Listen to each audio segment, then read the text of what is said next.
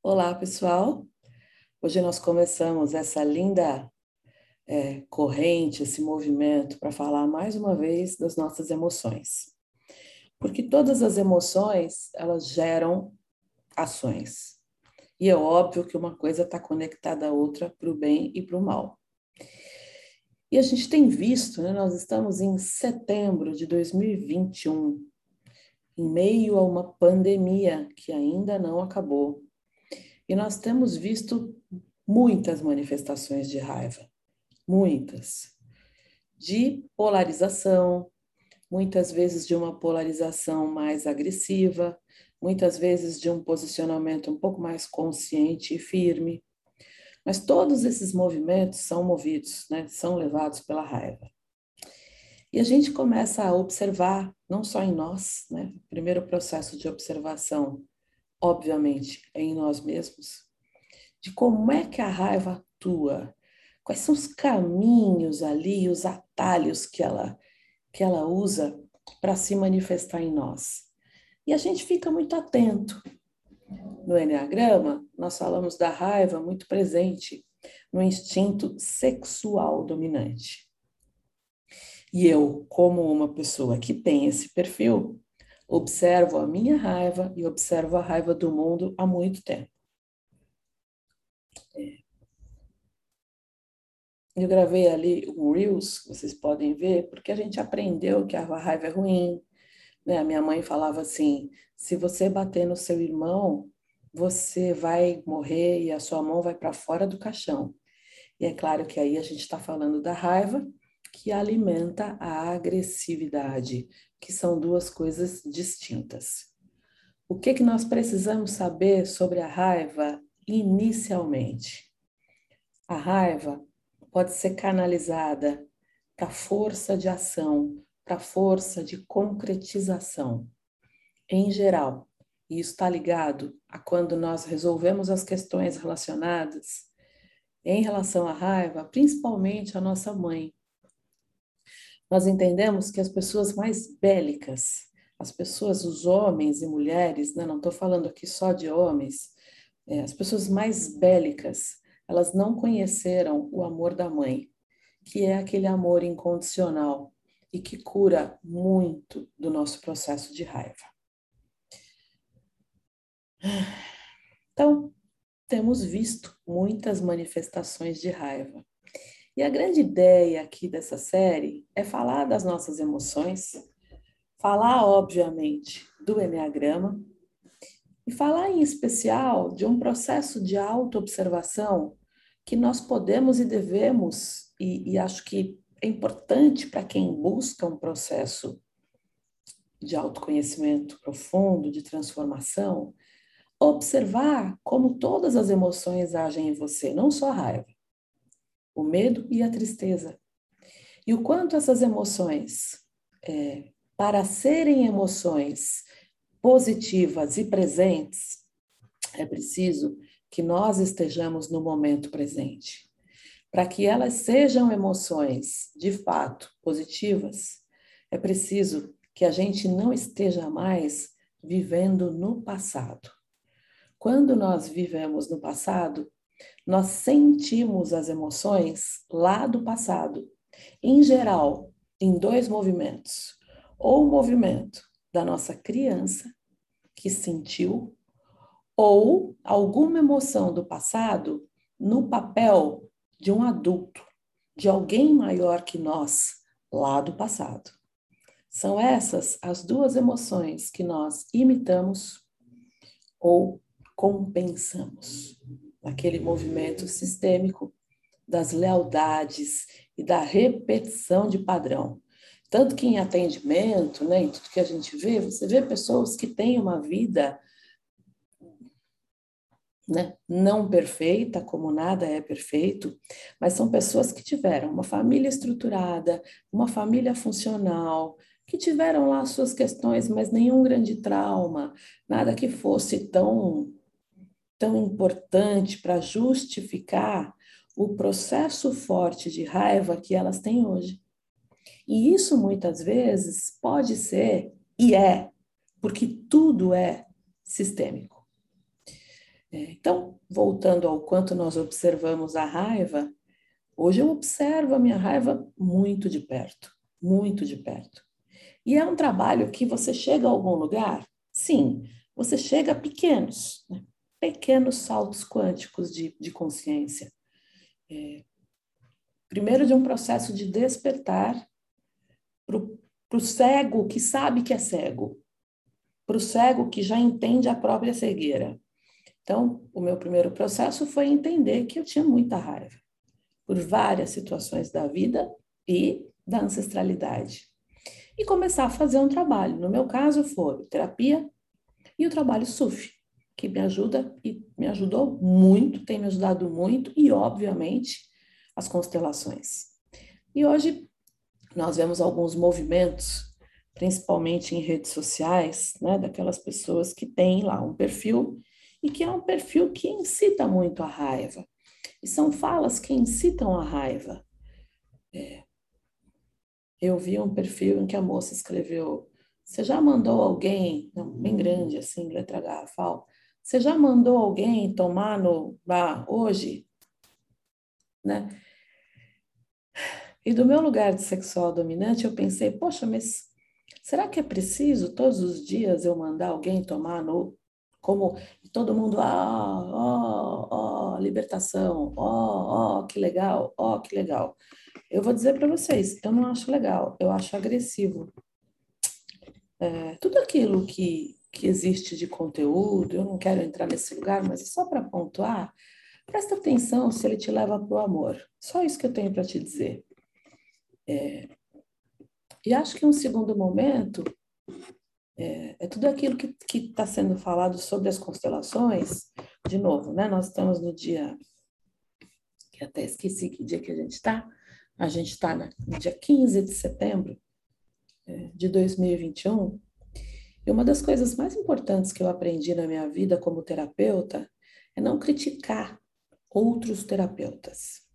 E não criticar é, dessa maneira violenta com que se tem criticado é, as constelações.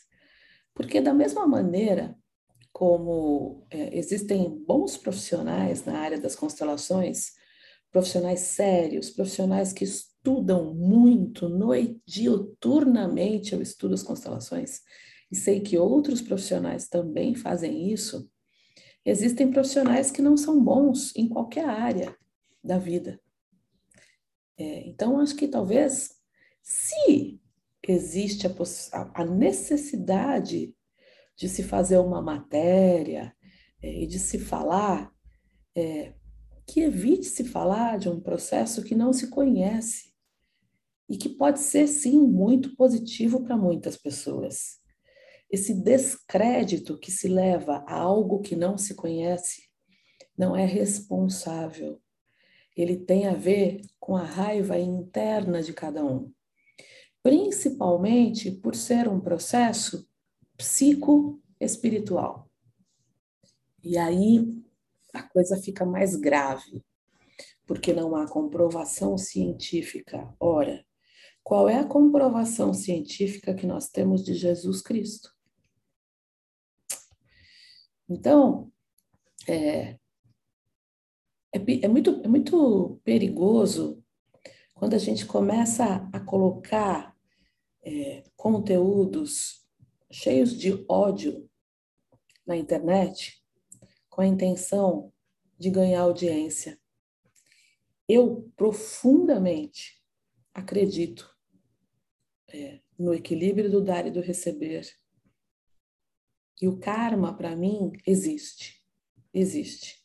Tanto que uma das maiores bênçãos de se tornar um constelador é a gente querer o tempo todo se tornar uma pessoa melhor, como são todos os outros caminhos para quem é sério.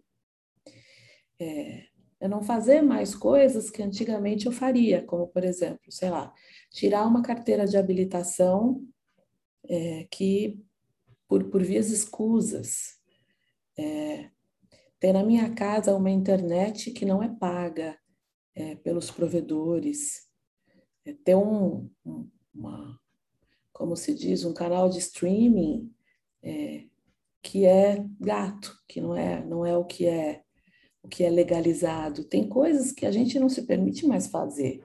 Às vezes até passar num farol fechado, às vezes até a gente se policia muito para poder viver de acordo com os nossos valores pessoais. E os meus valores pessoais passam muito, sim, pela espiritualidade. Por tudo aquilo que eu acredito que eu vou encontrar quando eu for embora daqui, deste lugar. E eu acredito que somos energia. Para mim, somos energia. E que existem, sim, energias muito mais poderosas do que a minha e que fazem com que o universo seja tão harmonioso e sábio e que ele tenha um movimento igualmente harmonioso e compensador a todo momento. Mas quem não acredita nisso, tá tudo bem. Tem algumas coisas que eu também não acredito. Mas eu não saio por aí mais dizendo que é um absurdo, que é uma porcaria, que não funciona, que não serve para nada, que é machista ou que deixa de ser. Isso é a sua qualificação das coisas. Isto é apenas a sua projeção, a projeção dos teus conteúdos pessoais sobre tudo.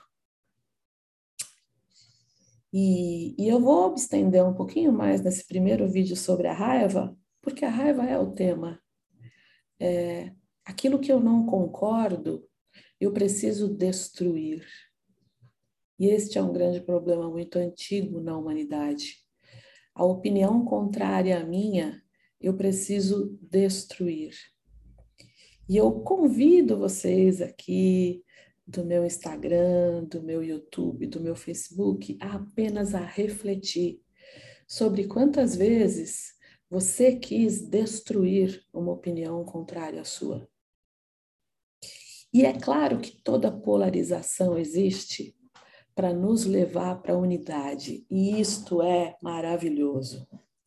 Quem não conhece é, as bases, os fundamentos das constelações é, acaba, sim, por não entender. Porque não dá, deixa eu colocar para. Não dá para diante de um pedaço de uma constelação que foi divulgada e que é uma constelação, sim, que na minha opinião tem falhas, pode ter sido que é, a intenção foi muito boa, mas ela tem falhas, falhas cruciais ali de, de conceitos que são muito importantes. É, mesmo assim, ainda assim, há que se criticar quem realiza. Se for para criticar, porque isso é, realmente é sério, envolve pessoas, mas não criticar é, a ferramenta, o caminho, que é muito complexo para ser criticado num, num trecho de constelação. Há que se conhecer mais profundamente as bases. Então fica aí um convite, e principalmente, quem é sexual dominante como eu, se fosse para ganhar seguidor, eu saberia como, como ninguém, como ninguém, como elaborar um conteúdo que chocasse a todo mundo e eu ia ganhar milhares de seguidores por dia. Mas eu não quero gerar karma para mim. Meu trabalho é honesto, é, é muito estudado e é muito sério. Então, que cada um nos seus conteúdos, em todos os dias, possa olhar para a sua raiva, né? possa, possa olhar um pouco para isso. E, e, a gente vai entender que a raiva, como emoção primária, é, ela precisa estar no presente. E a fonte de tudo isso, que eu vou começar a dizer agora, é o seguinte: a raiva pode ser muito boa, a raiva nos dá, em primeiro lugar, energia vital. Eu, eu, eu ensino, né? todos os dias executivos e pessoas a colocarem limites nas situações, a aprenderem a dizer não. Até quando eu pego o telefone e vou falar com a net que não está funcionando e digo, hoje eu vou resolver. Isto é uma ação motivada pela raiva canalizada. Ponto número um. Para de entrar em qualquer briga que você veja na tua frente e que não vai te trazer absolutamente nada. Eu, eu falo muito no mundo corporativo que se a gente vai discutir a tampa da garrafa, e eu, a cor da tampa da garrafa para o meu processo na empresa não faz a menor diferença. Então, para mim, tanto faz se a garrafa vai ser cinza, azul, vermelho ou roxa. Economize a sua energia. Frequentemente, quem tem raiva não se economiza. E não se economiza porque é movido por ela, porque não consegue é,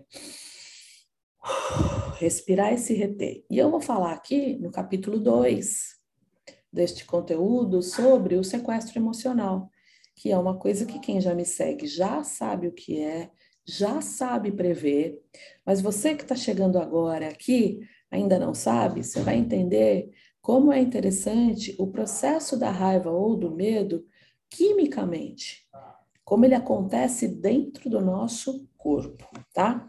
E hoje nós vamos falar sobre, para começar essa série, que vai ter três episódios, nós vamos falar hoje sobre é, os tipos de raiva que nós podemos sentir ou que nós podemos acumular. Então, primeiro ponto muito importante: toda raiva esconde uma dor. Toda raiva, ela está por detrás do medo. Então, quanto mais nós criticamos, maior é o nosso medo de sermos atacados, de sermos criticados. Então, para poder compensar esse medo gigante que mora no nosso cérebro reptiliano, e lá no nosso cérebro reptiliano a emoção predominante é o medo, no nosso cérebro mais ancestral existe medo. Nós entramos lá na, nas nossas forças emocionais e nós criticamos como uma maneira de nos defendermos. Então, é muito importante que a gente entenda que toda crítica, se você é alguém que é muito crítico, muito crítica, você critica para se defender, né? Aquela estratégia de a boa defesa é o ataque. Só presta atenção se você não está criticando sem absolutamente nenhuma razão porque não existe nenhuma possibilidade de ataque iminente. Segundo ponto, a dor, muitas vezes, ela se traduz, a dor da perda, ela se traduz muitas vezes como raiva. Então, quando você vê, por exemplo, casais, né, dois parceiros que estão brigando, que estão prestes a se separar, eles estão movidos pela raiva. No momento em que eles procuram ajuda, ou no momento em que eles conseguem, por si só, entrar na dor por aquilo que aconteceu, por aquilo que ocorreu, eles vão poder conversar e dialogar um com o outro. É muito importante, inclusive, antes que um casal decida pela separação ou pelo divórcio, que eles encontrem este caminho de chorar essa dor profunda da separação, da frustração, de todos os planos, do felizes para sempre, é, a dor da rejeição do outro. Antes, isso é muito legal e é tão importante, antes de uma decisão de ruptura, é importante, e não só disso, mas de sociedades, né, de toda a parceria muito próxima, é, que cada um consiga acessar a sua dor, porque esta é a verdadeira cura. A raiva é a emoção que está externamente ali agindo, né? É, enquanto as pessoas estão na raiva, elas estão procurando ali a culpa, né? Quem são os culpados? Quem são os culpados? Como uma maneira de sair dessa dor, de fugir dessa dor. Tá? Então, tem sempre quem fez, é, quem sofreu, quem, quem fez sofrer. É importante que ambos é, assumam essa dor. Então, é, o segundo ponto que eu quero falar para vocês sobre a raiva é que por detrás da raiva existe dor e por detrás da dor existe medo. É, a terceira, o terceiro ponto que eu quero trazer para vocês é a raiva de quando alguém me feriu, de quando alguém me fez uma injustiça, me agrediu, alguém, alguém me indignou, alguém abusou de mim, né? E a gente reage com indignação e com muita raiva. E essa raiva é uma raiva importante porque ela permite que eu me defenda e que eu me ponha, e isso traz um equilíbrio ao sistema. Imagina que eu tenho aqui uma pessoa que faz uma raiva para o outro, que agride o outro. E essa pessoa aqui não responde. Aqui acontecem duas coisas. Essa pessoa não responde porque ela quer, no fundo, no fundo, ser superior a esta. E dizer: olha como eu sou uma boa pessoa, eu me curvo, fico quieta. E muitas vezes esse se curvar é uma incapacidade de reação, traz muito mais uma limitação. É, e ela quer né, se colocar num lugar superior a esta que agrediu. E é importante dizer que quando isso acontece, tem dois pontos. Ninguém é superior a ninguém. Não existe algoz e vítima. Aqui, do ponto de vista psicoespiritual, somos todos iguais. Primeiro ponto. Segundo ponto, quando essa pessoa permanece neste lugar de vítima, ela permite que esta pessoa permaneça no lugar de algoz. No momento em que ela reage, e a reação desta pessoa que né, foi a pessoa vitimada, tem que ser uma reação sempre com menor intensidade, nunca maior do que o que ela recebeu. Isso é a chave. Entrar em presença. Eu ensino isso em todos os dias, em todas as minhas sessões. Você pode não dizer na hora, mas no dia seguinte você vai conversar com a pessoa e vai dizer, por favor, não me exponha mais assim, desta maneira, na frente da equipe, por exemplo. Isso não é legal. E aí, à medida em que você coloca limites, você equilibra o sistema e mais a sua relação com esta pessoa pode continuar. No momento em que existe um desequilíbrio no sistema é, do dar e do receber, um só bate e o outro só apanha, é, isso acaba com a relação. Então, esta resposta a quem te fez uma injustiça, a quem te agrediu, ela não só é importante, como ela é necessária e ela te capacita a agir, ela é positiva e ela te fortalece. E ela cessa quando você atinge o seu objetivo em relação àquela pessoa. Olha que lindo e que maravilhoso é isso, né? Quarto ponto, acho que é o quarto, né? Deve ser, já perdi a conta. É quando eu fico muito brava. Isso é uma raiva como é que eu vou dizer, uma raiva muito dolorida, né?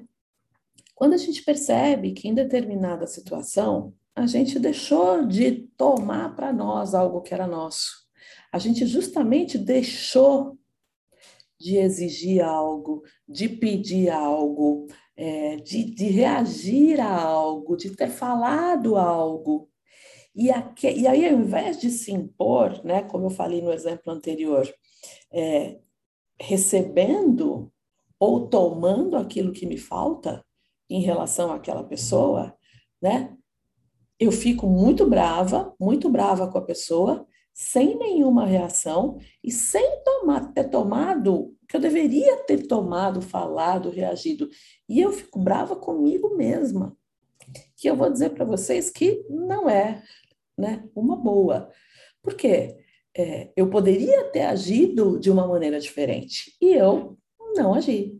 Então, esta raiva, ela é uma substituta da ação. Em geral, tipo 1 pode sentir muito isso, que é uma raiva, estou aqui passando a mão na barriga, né? É uma raiva que foi engolida.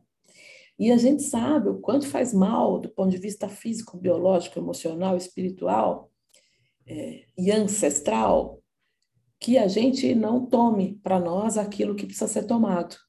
Essa raiva, ela substitui a ação e ela, e ela é, é uma omissão, né? Aquilo em que eu omiti.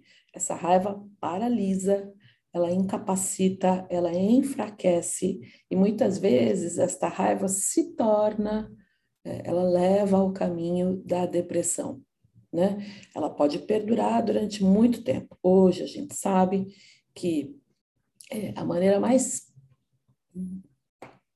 é, frequente de se chegar a uma depressão é através da raiva, muita raiva e que não foi expressa. E ela foi se ela foi se cristalizando e, e aí eu acabei imóvel, inerte. Ela paralisa, paralisa, tá?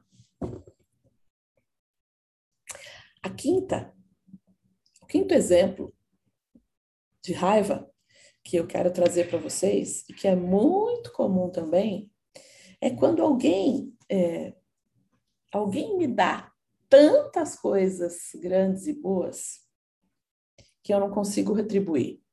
E isto é difícil, porque muitas vezes, dependendo da minha história de vida, da minha história de personalidade, do meu tipo do Enneagrama, que é inato, que nasce, eu não estou aberta nem para receber daquela pessoa.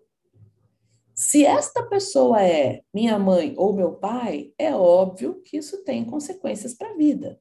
Então, existe um tipo de raiva que é de alguém que me dá muitas coisas, muitas coisas. Coisas grandes e coisas boas, como a vida, por exemplo mas eu não consigo retribuir. E muitas vezes eu nem aceito, porque esse movimento é sofisticado, e eu sei que se eu aceitar, eu vou ter que retribuir. E eu não estou afim de retribuir, porque se eu não retribuir, eu vou sentir culpa. Então eu já me fecho e já não aceito. Tá? Essa raiva, ela é muito comum, muito comum em filhos, que recriminam muitos pais, que falam, que criticam muitos pais.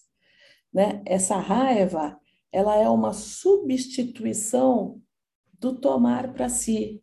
Ela é uma substituição dos movimentos de agradecer. Ela é uma substituição do próprio agir. Por quê? Porque ela tira força. Ela vai paralisar, ela esvazia a pessoa. Então, por isso que eu digo para vocês sempre, né, que todo trabalho ele vai passar pelo tomar pai e mãe em algum momento da sua vida, porque tomar pai e mãe significa tomar a vida. Tá? Então, essa raiva, ela vai paralisar, essa raiva, ela também vai se manifestar como depressão, que é o outro lado da recriminação, recrimina, recrimina, recrimina, a raiva vai sendo alimentada, alimentada, cristaliza, tá? E aí se torna a depressão. Então, é, essa raiva muitas vezes ela pode aparecer também na forma de um luto muito prolongado, de uma separação. Quando eu tive, por exemplo, uma dívida com essas pessoas, no que tem relação com o tomar e o agradecer. Então, qual é o exercício aqui, né? Nessa quinta, nesse quinto item.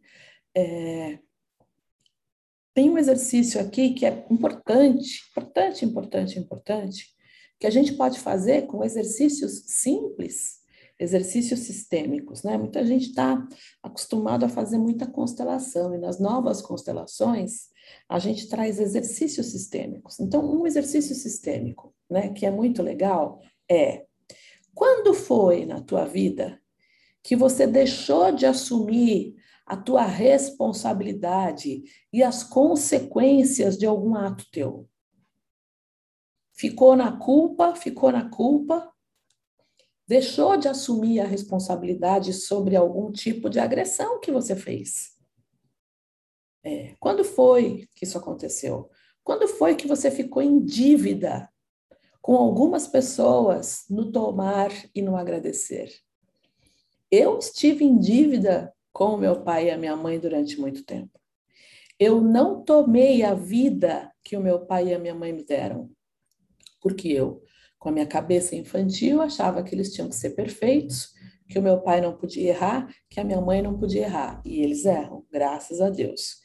E eu fiquei muito tempo sem tomar a vida deles, sem agradecer e honrar esses pais que eu tenho.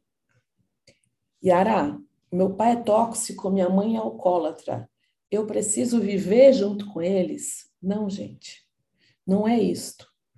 O tomar pai e mãe tem a ver com aceitar o seu destino. Isto é muito maior do que eu pegar alguém e botar dentro da minha casa.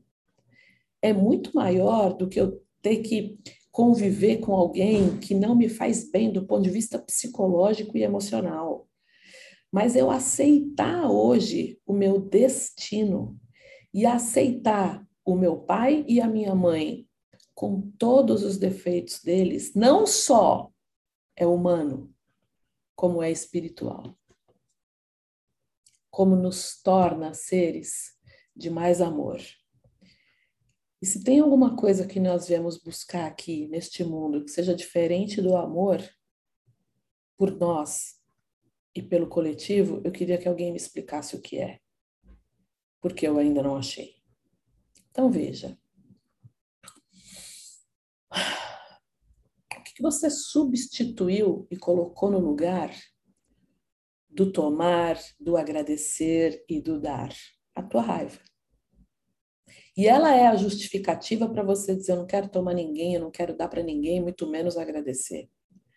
O que, que é aquilo que você colocou no lugar de assumir a responsabilidade pelas tuas ações, pelas tuas decisões e as consequências delas? Eu acabei de colocar aí as ordens da ajuda. Para quem é terapeuta, para quem ajuda pessoas, para quem tem família, eu preciso respeitar o destino daquela pessoa. Eu não posso querer tirar dela eu não tenho esse poder de tirar dela a responsabilidade pelos atos que ela cometeu. Ninguém tem esse poder.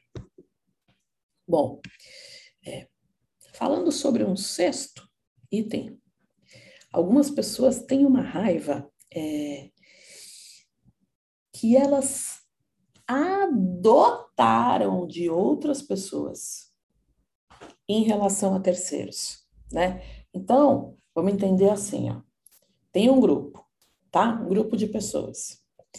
Um, uma pessoa desse grupo reprime a raiva. Depois de um outro tempo, um outro membro deste grupo, isso aqui não tem nada a ver nem com constelação, tá? Isso a física explica, a energética explica, a quântica explica. Se esse aqui reprimiu, essa raiva ela vai se movimentar para um outro membro geralmente um membro mais fraco, que não tem absolutamente nada a ver com a história, tá? Então, presta atenção, nas famílias, esse membro mais fraco aqui, ó, em geral é uma criança. Então, se a mãe fica zangada com o pai, né? Mas ela ela segura a raiva, né? Algum filho vai ficar zangado com ele. O mais fraco em geral ele vai ser é, aquele. É, ele vai ser ou o sujeito da raiva, ou ele vai ser o objeto da raiva. Ele vai estar tá envolvido na raiva.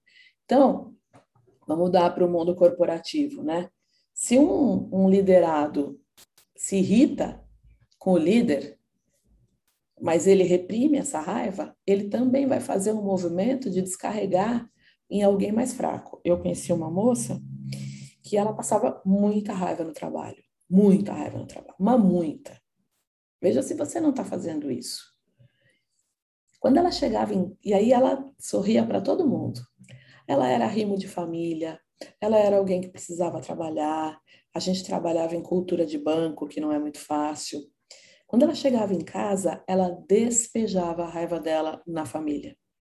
Até que ela conseguiu equilibrar. Mas muitos estragos são feitos, muitas dores são causadas, né? E tem várias, várias, várias situações em que essa raiva que você sente, ela pode ter sido adotada.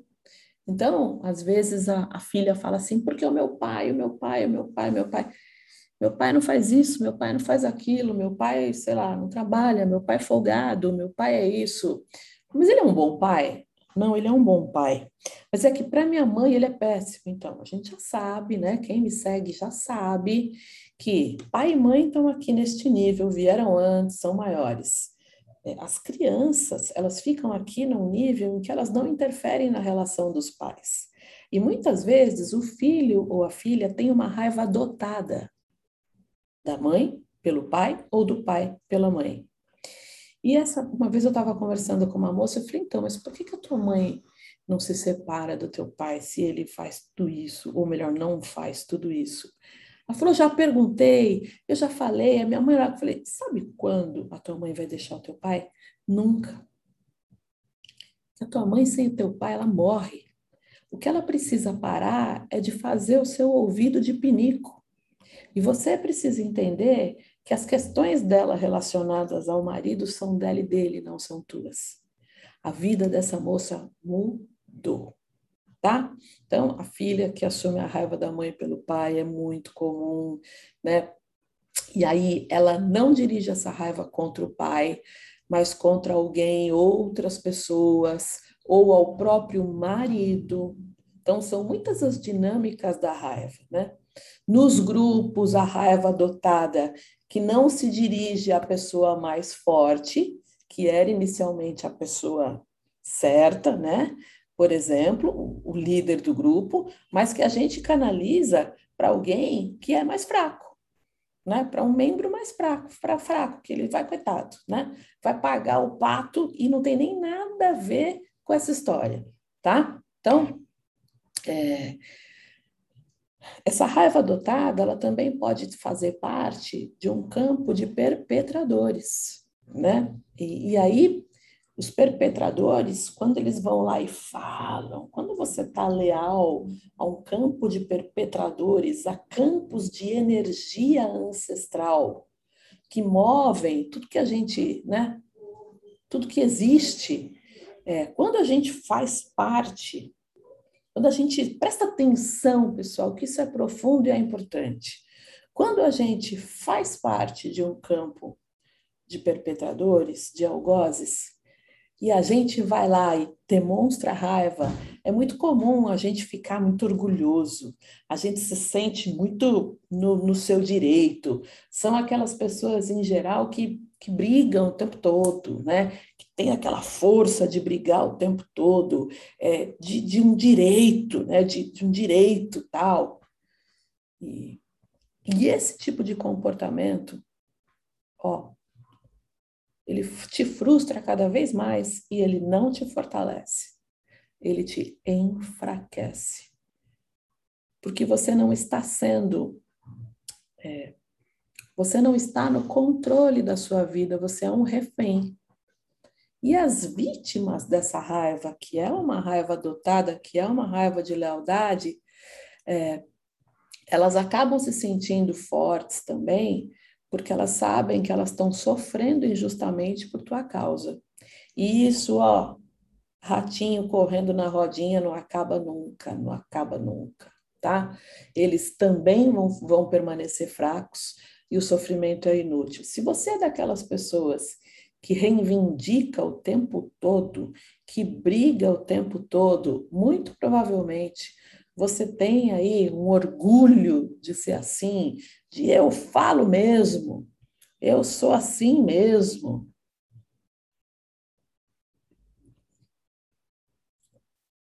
Verifica, pai e mãe.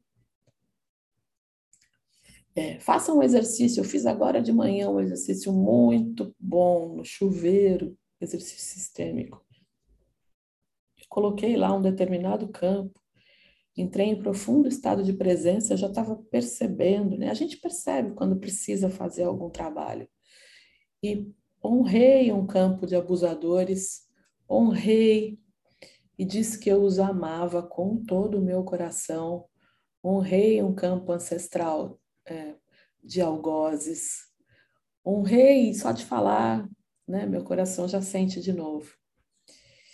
Honre esse campo de algozes e diga obrigada por me defenderem.